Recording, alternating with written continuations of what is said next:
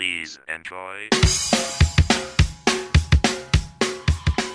欢迎来到我们的机长之家，这是两个女生呢相隔千里在虚拟出租屋里的夜谈。我们会把彼此的困惑、鼓励、迷茫和失落都分享出来，同时呢也会尝试着给对方一些解答。我们曾经是同事，也是室友，现在呢是相隔千里的异地好友。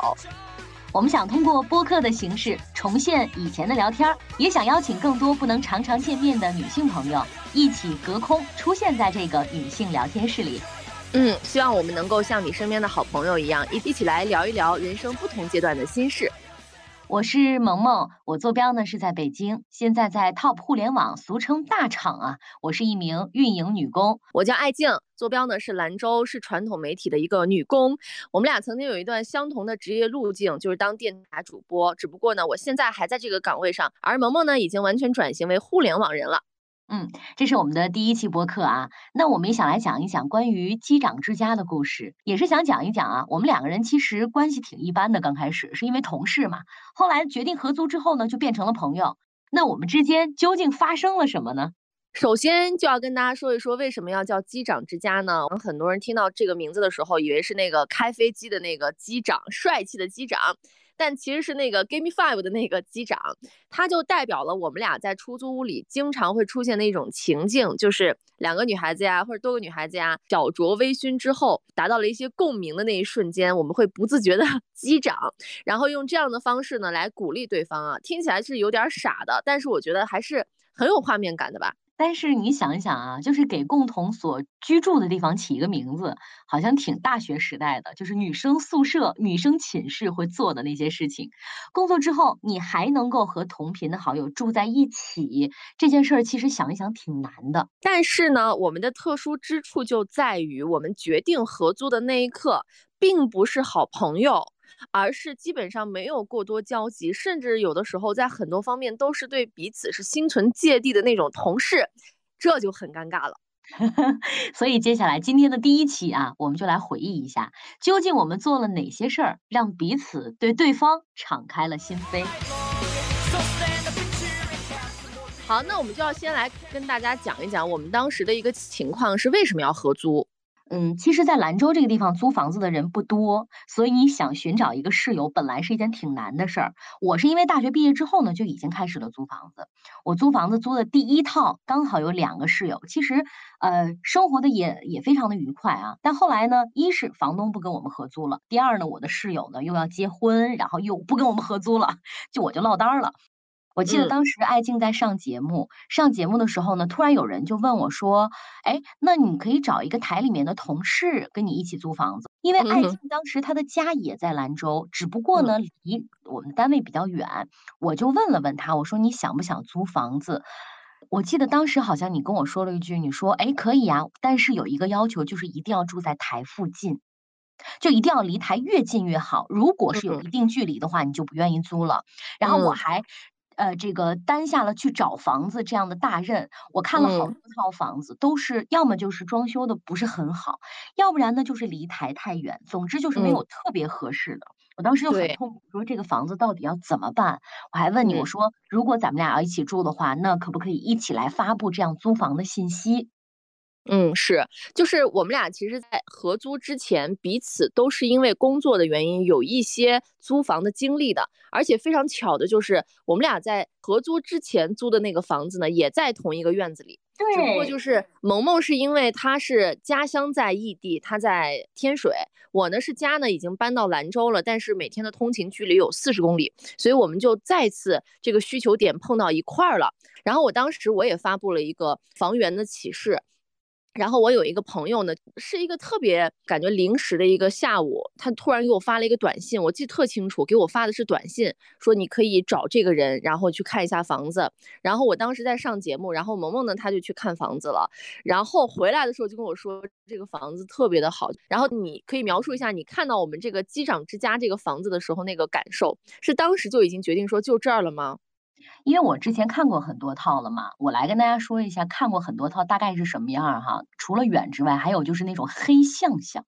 就是你晚上如果下班回家的话，会觉得很恐怖。要不然呢，就是这个房子你可能还需要再花一部分的费用，比如说添个沙发呀、添个床啊等等。总之就是你觉得好像没有必要再去掏这一部分的成本。但是看到这套房，我不太了解这个距离呀，我就跟这个租房的人一块说去看看。我记得他跟我说了一下，我就很快的走到了那个家里面，大概算了一下时长，从单位出来一直到进了这个家门，大概就需要五分钟左右的时间，非常近，距离就彻底征服了我。第二呢，就是进到这个家里的那一瞬间啊，我就觉得天呐，就是这个房子，再不要说了，很干净，而且很通透，就是。就非常正规的那种户型，而且两个卧室都非常大，阳光明媚，又在顶层嘛，就非常好。第三呢，我看中一点就是这个这个小区特别的安全，因为它里面住的都是正经工作的人哈。我记得当时我回呃这个我见到爱静之后，我说就这个房子了，不管多少钱咱们都租。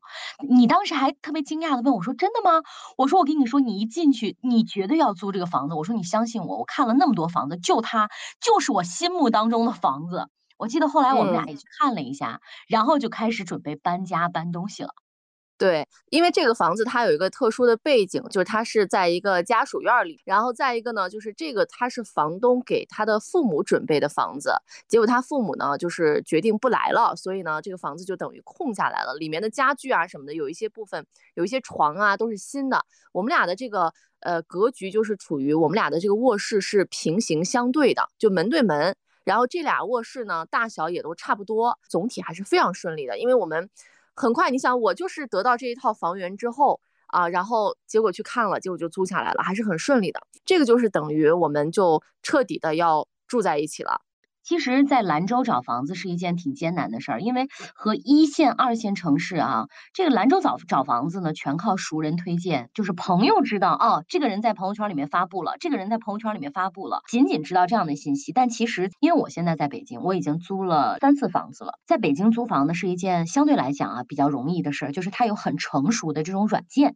啊，这个软件呢，你可以选择，比如说自己购买家具的这一种，也可以选择拎包入住的这一种，有很多很多软件你可以自己选。而且你联系到了中介之后呢，他就会把所有的信息给你调整好，根据你的诉求帮助你在租房子。你可以拎着箱子就来就来租，当然房价的差距也特别大。我和艾静当时租的这套房子呢，是在二零一六年的时候，我们俩当时租的这一整套是两两千四百块钱。但如果放在这样的户型，同样是在北京的话，那这一套房子至少得再多加一个零，这个两万四，或者是每个人摊一万二左右。但如果在比较边儿的位置的话，也差不多，至少要在一万块钱以上，因为房子的面积在那。我们当时租的这个房子的面积，它差不多是在一百五十平左右吧。但是我觉得当时我们俩租两千四的时候，一个人承担一千二，觉得还可以哈。非常可以了，因为我有一个呃比较现实的对比，就是如果说我每天是要打车从我的家里到台里的话，那么我单向的一个出租车的打车费用是四十块钱，那么我每天的通勤费用呢就是八十块钱，然后呢，我一个月如果说按三十天的话算下来的话，我的打车费用就要两千多块钱。如果说我日常是租房子的情况之下的话，那么我每天九点钟下班，十点钟才能回到家里，然后第二天早上要八点半到岗。去练声，那那你想想，我每天在家的这个时间就非常的少，就在家跟住宾馆一样，然后我还要去承担这部分的交通费用和出行的这个时间，就很痛苦，觉得这个班上的吧，幸福感特别低。所以总体来说，租了这个房子之后呢，在上班这件事情上，幸福感。就有一个很大的提升。其实我们俩在刚开始租房子的时候，也经历了一段特别尴尬的阶段，就是因为我们俩是同事嘛。当时说实话，好像彼此之间一是不太熟，二是还要再观望一下，三呢是可能心中还有一点莫名其妙的一些小疙瘩啊。所以其实刚开始在住的时候呢，会有一些比较担心的事情，比方说，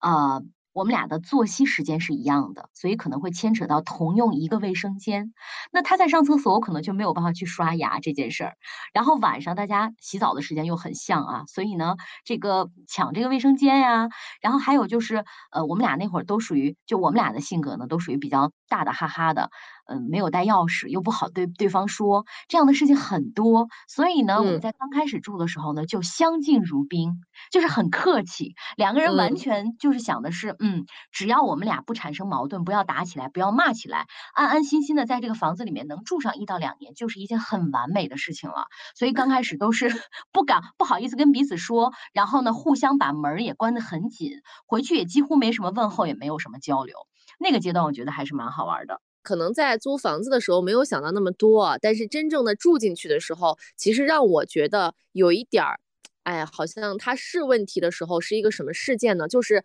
我们呃两个人就要面临搬东西，然后那个时候呢，我妈就会来帮我收拾东西啊什么的。然后呢，在我的这个心目当中啊，就是如果说我跟别人有去介绍我的爸妈呀，或者是我的朋友呀。其实那个就是要很近的关系了，相当于呢，我已经让这个人走入了我正儿八经的私生活。就其实我在日常的交往当中，我对这个东西的分割线还是挺明确的，因为我觉得我在我家人面前的样子可能和在和在单位的这个样子是不一样的。所以就是当我的同事啊，就要被我妈妈呃当成我的朋友这样去对待、去关心，因为家长把我们当孩子嘛。就觉得说，哎，你们两个小姑娘住在一起啊，什么之类的。我妈去跟我的同事要去寒暄的时候，我也会有一种莫名其妙距离被拉近的这种感觉。但这种拉近是被动的，所以那个时候呢，就是我们俩，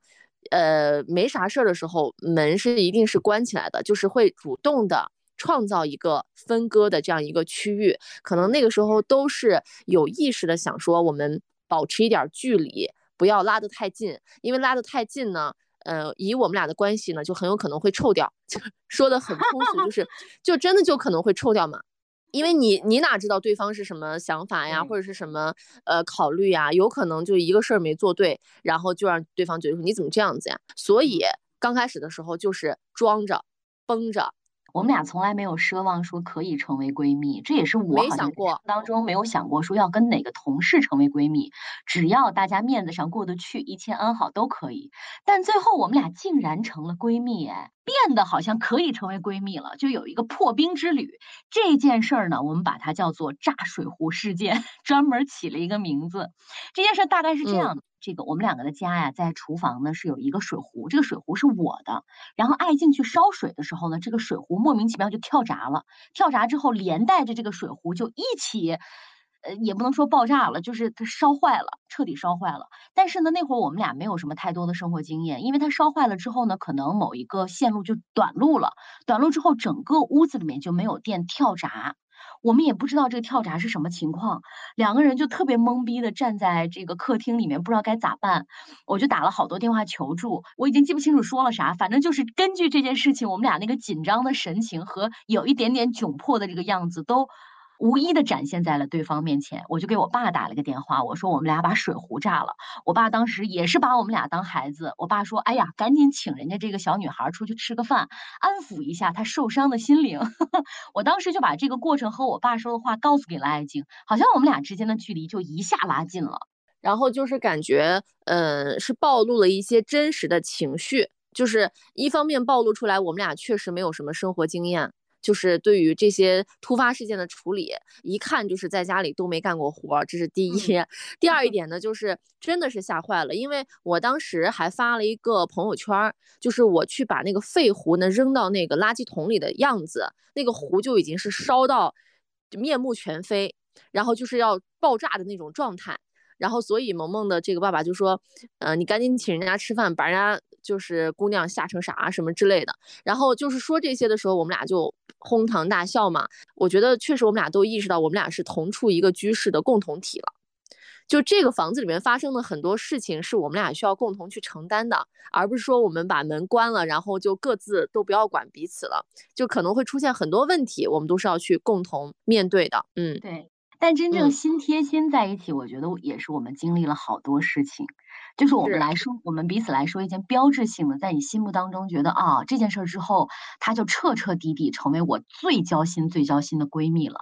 但其实我我在回忆的时候，我觉得有几件事儿啊。第一呢，就是我记得我那会儿好像是晚上要上节目，大概是九点左右结束，她是八点结束，我是九点结束，我们俩都属于上晚班的这一类人。我当时下节目了之后是个大冬天，你知道，走在萧瑟的那个街道上，没有一个人，特别凄凉。你回家的时候呢，又觉得哎呀，又要回到那个家了，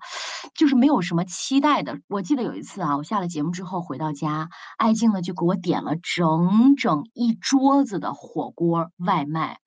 哇！我当时就觉得哇，家里面有人等我了，这个家有有我期待的地方了。把所有的灯都打开，温温暖暖的，闻着那个火锅的味道，还有人在等你的那一瞬间，我觉得太幸福了。虽然眼泪没有夺眶而出，但其实在心里面已经流了很多次泪了，就是特别特别感动。还有一件事呢，是我记得我心情特别不好，然后呢，我情绪可能也不高，他就观察到了，他观察到了之后也没有跟我说，结果呢，他下了节目之后回家给我拎了一个蛋糕，你还记得吗？啊，我真不记得了。他给我拎了一个蛋糕，还是因为他在上节目嘛，八点钟那个蛋糕店就要关门了，他提前上了节目订好的那个蛋糕，专门去那个蛋糕店把蛋糕取回来放在我的面前。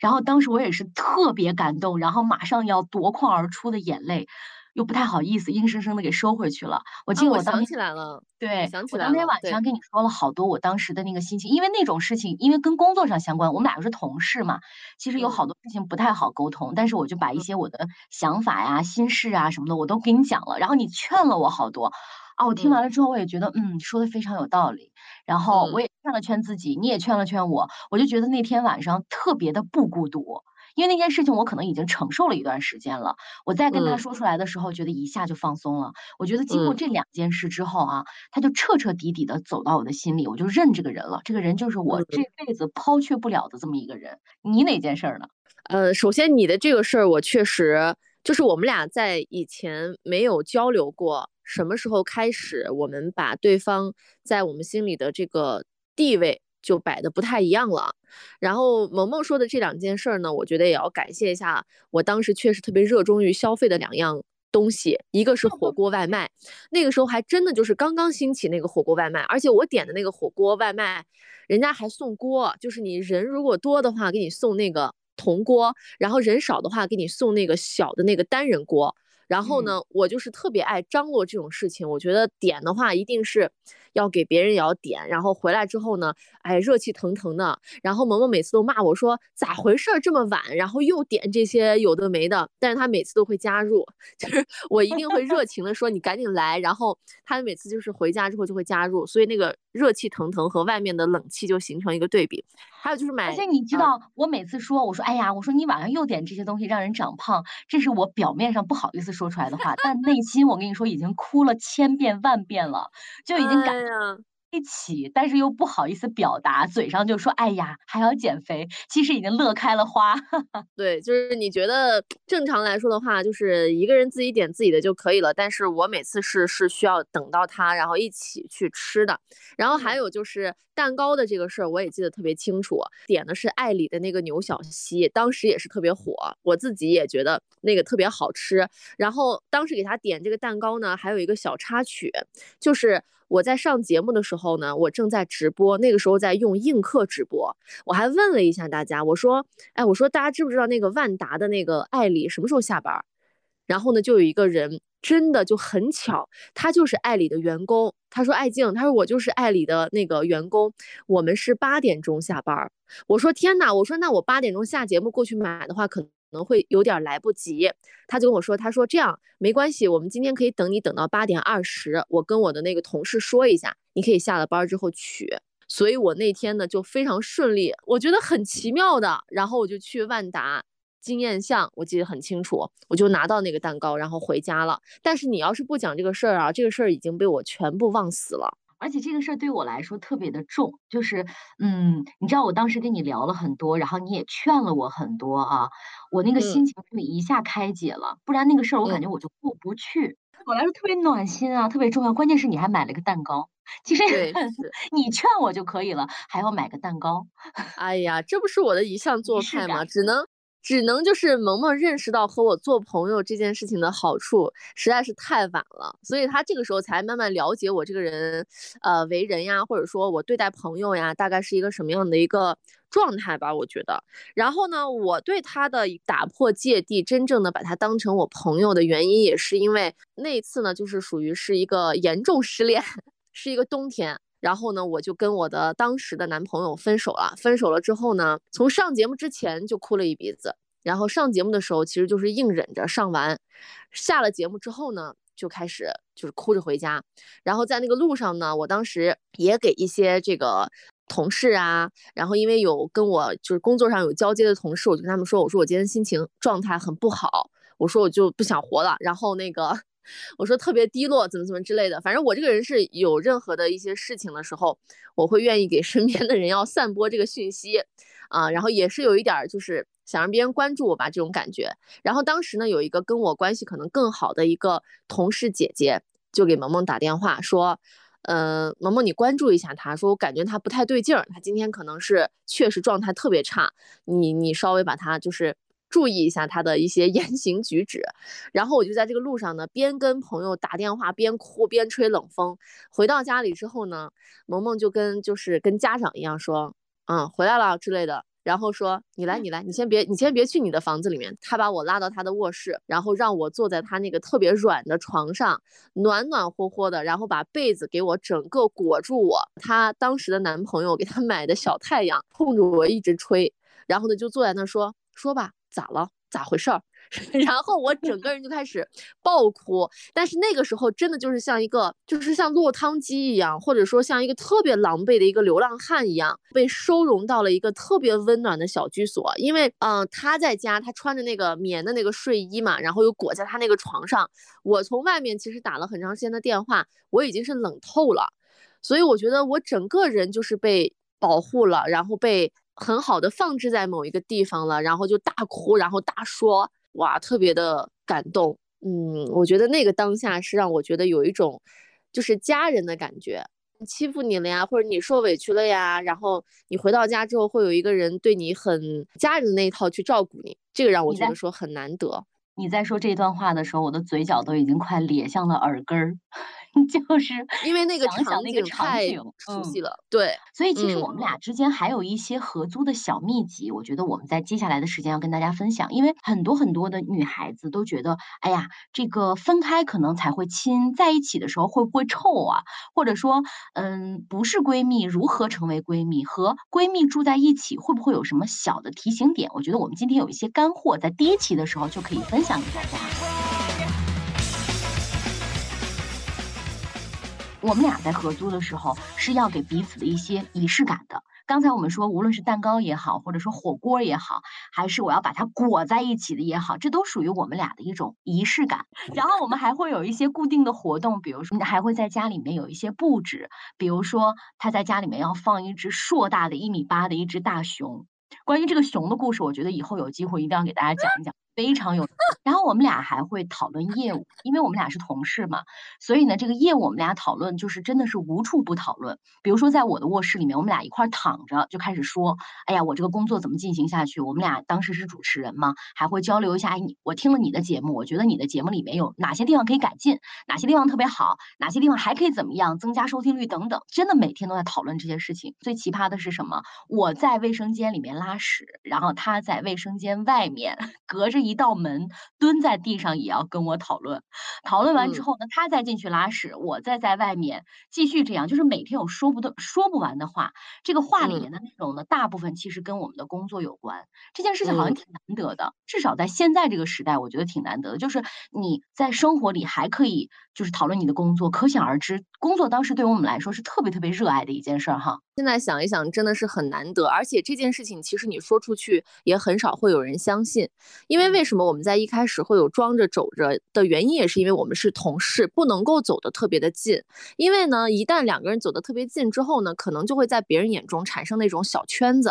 嗯，所谓这个小圈子，可能你看他俩住在一起，关系好，肯定会导是非啊。当然是非肯定我们也适当的会导，但是更多的真的在我们的谈话当中，百分之八十的内容真的都是跟促进彼此的业务，然后呢帮对方提升，以及去分享一些诗与远方。和一些对人生的这个态度，我觉得这个是真的说给很多人，很多人不相信的，但确实是这样的。就是我们可能极少数的会说到跟同事相关的一些内容，除非这个事儿特别有说头，我们会说。但更多的可能会关注我们俩彼此身上发生的一些这个事情啊。然后，所以这是萌萌刚才说的，就是和对方拥有一些特定的这个仪式感。当然，这个事情有一个巧妙的点，就是在于我们俩刚好可能彼此都会有这么一点儿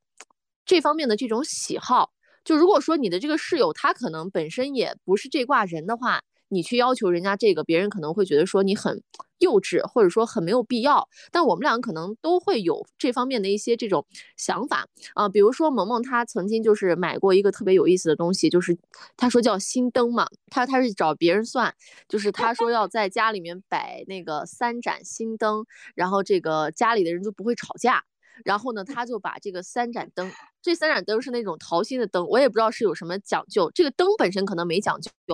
但是就是说要摆一个这个东西是有讲究的。他就买了三盏心形的灯，放在那个一进门的鞋柜子那儿。他说要照亮我晚上回家的路。因为我有的时候回来的会比较晚一些，然后呢，他就说摆了这个之后呢，我们俩可能就不吵架啊，就你就觉得说很可笑这样的一个 花费或者很这种举动，但是就很有意思。然后我们俩很长一段时间给对方的那个微信的昵称就是机长之家某某，机长之家某某，对啊，然后呢，固定的活动就是不光是我们俩会去呃。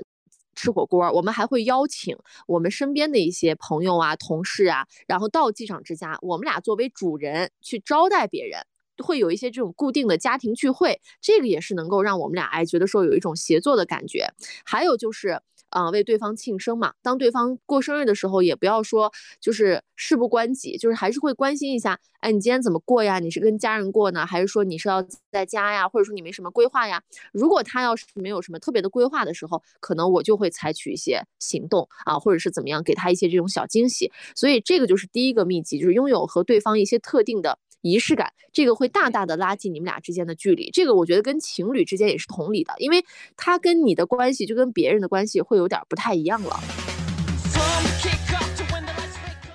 还有一个秘籍，我觉得就是我们俩其实在这个家里头啊，在机长之家里头，我们俩的分工是非常明确的，就是嗯，别看。爱静和我呢，我们俩平时说实话都不太爱做家务，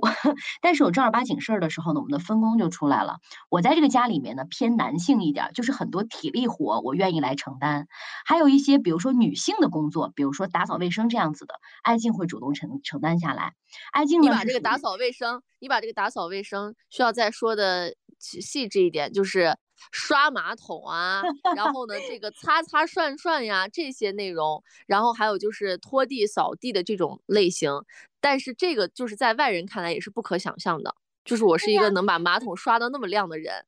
然后但是。你自己在家也不干活吧？你在你爸妈家也不干活吧？跑到我们出租屋里面就特别细。我因为我记得有一次我们是邀请了同事们来家里吃饭，然后我跟他说我说家里面特别乱怎么办？他说等我，然后他就回家，还是在工作间隙的时候回家，大概用了两个小时的时间，把家里面上上下下里里外外全部扫了一遍，拖了一遍，还把玻璃我记得还抹了一下，这个桌子什么都抹的干干净净的。我进家门的时候惊呆了。我说这是你搞的吗？他说对呀。我说天呐，从外表根本看不出来这个人竟然还会打扫卫生，因为我们俩平时住的时候也基本上 不怎么管，但是一到重要事情的时候，他就会挺身而出，把家里面拖三遍。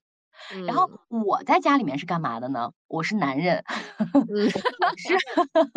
我是男人。我要是我是要帮他装东西的。对，这个有一件事儿啊，特别有意思，是艾静也是不知道哪个莫名其妙的追求者给他送了一个暖气。这个过程就不跟大家详细说了，因为我们那个房间里面确实有点冷，所以呢，我们的房间里面可能都会额外的再买暖气。那个追求者给他买完暖气之后呢，放在了我们的保安室。他从保安室一个人驮回来的时候，我不知道他去干嘛了。他说他去取快递，我想他就很快就回来了呗。结果我在五楼还是六楼，我就看见他扛了一个巨大的不知道什么东西就扛上来了。扛上来了之后，我们俩就一边在吐槽，一边就在那说说为什么会有人送这么大一片暖气，而且还不组装的那种怎么办？我当时咔咔咔就把他所有的包装给他拆了。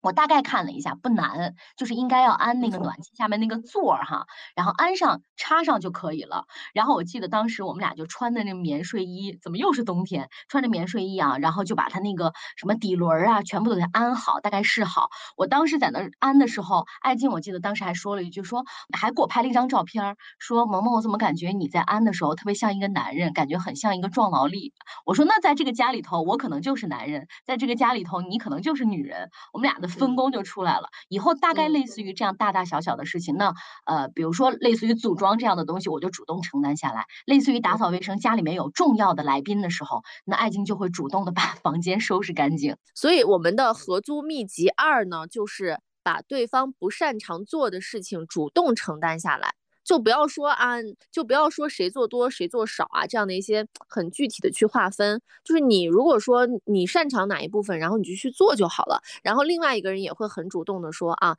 我也把我擅长的部分做起来。这样的话就感觉，反正都谁都离不了啊，但是谁都有贡献。这样的话就感觉很好。还有一个小秘籍呢，特别想分享给大家，就是把朋友之间的真诚要真正的落实下来。其实有时候。闺蜜之间啊，可能很难去把一些透心窝子的真心话说出来，但我们俩之间呢，会用一种，呃，很和蔼的语气把它表达出来。比如说哈，爱静有一段时间特别沉迷买东西，各种淘宝，每天都在收快递。但是呢，你知道女孩子啊，每天换一件衣服呀什么的，特别开心。我记得那会儿她买完衣服之后，就要在我们共同的那个衣服镜子那儿转，她每次。这个这个买完新衣服之后要过来给我看一下，说嗯这个怎么样，那个怎么样？我看了一下，每次都觉得嗯还不错的，我会说真的不错。但是如果他买的那种特别奇怪的衣服，破破烂烂的，我就会告诉他 no it's cheap，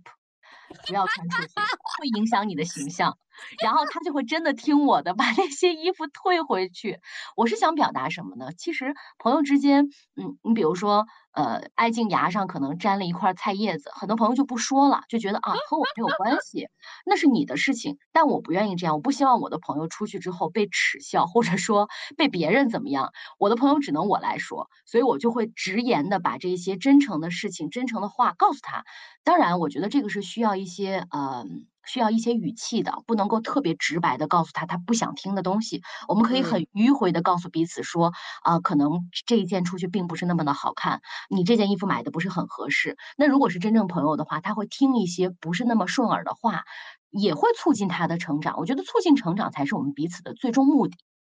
这个特别特别的关键，就是我觉得萌萌她呃跟我说过一句话，让我觉得我特别踏实的原因，就是她说，她说你放心。如果说你这个事儿确实是错的，或者说你穿这个衣服确实是丑的，我一定会说的。我如果没说，那就说明没问题，你放心好了。所以我就是觉得，对，就是我需要一个去跟我这样真实的说出来的一个人，而且我觉得这个可能也是有这个主持人的一个表达的优势，他不会说啊，你穿这个衣服好丑啊。这这这这就是属于没有情商，而且会伤害到别人，这样不是有毛病。对，这样的就是确实是有毛病。但是他可能就会用一用一些那种语气啊，或者是眼神啊，或者是会说一个说咋回事？这是咋了？突然之间，那我就会听出来哦，他可能因为有的时候我可能会意识不到嘛，然后我就说哦，可能这这个东西有问题。那么具体哪里有问题呢？他又会。摆事实讲例子的给你说清楚，所以我们俩呢，对于朋友有一个共识，就是你人可以在我面前丢，但是你不要丢到别人面前去。说我的朋友，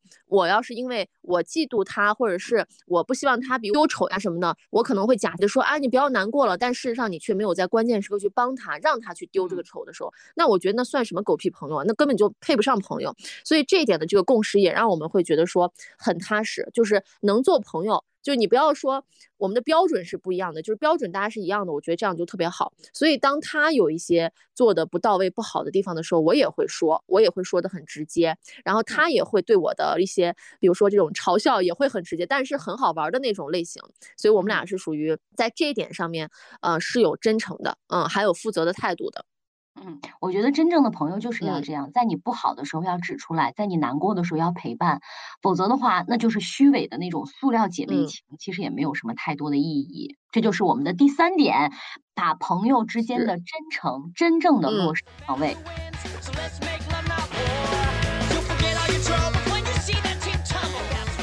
第四点呢，就是用真实的考验去发现彼此的生活观和价值观。其实刚才买衣服呀，然后包括朋友之间的相处啊，这就是一种呃生活观了。当然还有一些这种价值观的东西呢，就是到真正可能要经历一些事件的时候才会考验出来。我当时在二零一六年的时候有一个，嗯，对我来说印象特别深刻的一件事儿，就是我当时决定要去无人区。啊，是有一个呃录制这么一个真人秀的这么一个活动，刚好呢跟我们台也有点关系。我如果申请去去的话呢，也是 OK 的。但是当时所有人都就不想不想让我去，当时所有人都不支持我去。呃，我要去的那个地方呢是罗布泊嘛，然后罗布泊这个地方呢就是属于啊很多人说生死禁区啊，然后嗯再一个就是说很不安全呀。那首先爸妈。阻止的理由就是说，他他们不能理解我一个戈壁大漠里面长大的孩子为什么还会想去那种地方。然后再一个，当然就是非常不安全，很不安全。然后领导也会觉得说，就是干什么去呢？去去那些地方，好像就是没有什么必要。你说你去一些青山绿水的地方吧，也还行。你去这个地方就感觉很危险，然后很没有必要。然后同事们呢，更是觉得说，干嘛呀？就是。不懂你到底在干嘛？你到底是想要通过什么样的一种特殊的方式来证明自己的特别吗？还是说在装什么玩意儿啊？反正就是类似于这种。当然还有一些更加，我觉得更加不耻的猜测，比如说啊，是不是想要跟谁一起同行呀？啊，会不会不会说有什么特别的这种机缘巧合呀，什么之类的？就是还会有这些。但是呢，我在跟萌萌说的时候呢，萌萌就说：“天呐，说这个一定要去啊！”结果我们俩就发现，我们俩共同喜欢的一对那个旅行博主，就是旅行啊。然后呢，他们俩呢就当时去过那个罗布泊，而且呢，他们俩在去罗布泊的时候呢，刚好就遇上了沙尘暴。我记得特别清楚，我们俩还一起在那个机长之家里面把这个他们俩的这段出行完整的又给看了不止一遍，应该。嗯，然后看完之后特别激动，然后萌萌说去，说这个一定要去，如果说不去的话，以后可能就没有这样的机会了。这是多少人都很很羡慕的一件事情，而且这真的很难得。所以他那个时候是在这件事情上唯一支持我的人，而且呢，最后我因为跟家里拗了一个月之后，爸妈终于同意我去之后，萌萌还专门说啊，我请你吃饭喝东西，带着她男朋友说我们给你壮行。我们还专门在外面就是举行了这样一个仪式，在别人看来真的神经病，就是不懂得你到底要干嘛。但是呢，他非常懂我那个点，因为他也很想去，对吧？你当时其实也表达了说，如果我能去，我肯定也要去。对呀，因为你要知道是罗布泊，哎，因为一生当中可能都很难去一次的地方。你像我的话，我觉得现在可能真的没有机会再去了。所以当时。不不仅仅是台里面的人不支持你，甚至连我身边的朋友知道你要去的这个消息，都说你把人家要劝一下，因为这个事情威胁到安全了，就已经很重要了。但其实我在心里面也打过鼓啊，就说确实去了一趟，你说万一回不来了，可咋整？有这样的疑虑哎，但是我又觉得。这么大的人了，而且你身边的团队，我觉得应该是很安全的。再加上你还准备，我记得你当时已经准备了各种什么呃不洗头的，然后呃没有办法换衣服的这些预案都已经准备好了，我觉得是详实的。那既然是这样的话，没有人支持你，我为什么不来支持你啊？我觉得一定要去。而且我主要也是因为看了旅行之后，才觉得哇，人生当中做一件这样很重要且以后不会再做的事情，对于我们来讲真的特别好。然后我记得当时我的男朋友还说你。你是疯了吗？人家去不去关你啥事儿？我内心里就想，我觉得这件事儿关我事儿啊，就是关我事儿啊。然后回来再跟我描述他的详情和看到他那些照片的时候，因为也是安全归来嘛，我就觉得我的支持也很有价值啊，就并不是与我无关。我觉得你的事情是跟我有关系的，尤其是在这一件事情上。所以我们俩其实从底层上来讲，我们的价值观是相同的，就是我们会追求一些。呃，追求一些我们心中的远方和我们去到一些可能此生再也没有办法去到的地方，这件事情把它拉成统一了之后，其实很多困难我们都是可以去克服的，并且真的是懂对方这件事儿很重要。所以你看，这个很健康回来了吗？对吧？所以这个是一方面，就是你肯定是要做好这个风险的预判的。另外一方面，让我觉得通过这个。通过这个事情的考验，确实让我知道了啊，萌萌她跟我是同一类人。就是以前我可能对这件事情是并不知道的。我觉得他有他的圈子，我有我的圈子。然后我的圈子在很多人看来就是，嗯，好多人形容我，我老想过那种偶像剧里的生活，就是不接地气，以及呢，老是要在云端，你知道吗？就是那种。有很多那种不切实际的幻想，然后想做很多轰轰烈烈的事情。然后我以前以为就是萌萌她是比较务实的那一派，她不是这样子的。但后来我就通过她的描述呀，包括她个人平时的一些喜好呀，她喜欢看的东西啊，喜欢研究的一些内容啊，我也知道了，她心里面也是有这种升腾的火焰的。然后呢，我记得，对我记得就是罗布泊这个事情，就是很真实的证明了我们俩。这一点，因为确实，哎，没有想到我们对于这个出行呀，然后去远方呀这些事情，而且后来我去的一个地方叫阿那亚，也是当时萌萌给我种草的，我那个时候都不知道有阿那亚这个地方，我身边第一个知道阿那亚的就是杨萌萌同学，然后他说他 这个有可能婚礼他要在这儿，呃，蜜月还是怎么着的啊，然后呢，我才知道，哇，我说。萌萌好洋气啊 就是知道这些，然后还有就是我们说到国外的一些旅行经历的时候，两个人也是能对得上的，因为你首先你是追求的嘛，你是研究，你是觉得把钱花在这个上面是值得的，而不是有些人觉得说，哎呀，弄这上面干嘛呀，就是虚头巴脑的，然后你这么大人了，老想这些东西，你不想着说结婚生子好好过日子，你就老想这些东西。所以我觉得那一刻开始，哦，就觉得啊，这个人他是他懂你，他不会说那些歪七倒八的话。而且当时我们还拍了一呃一个这个小片子回来之后，杨萌萌也是第一个把它转到朋友圈里面的，贼自豪，就是仿佛是自己去了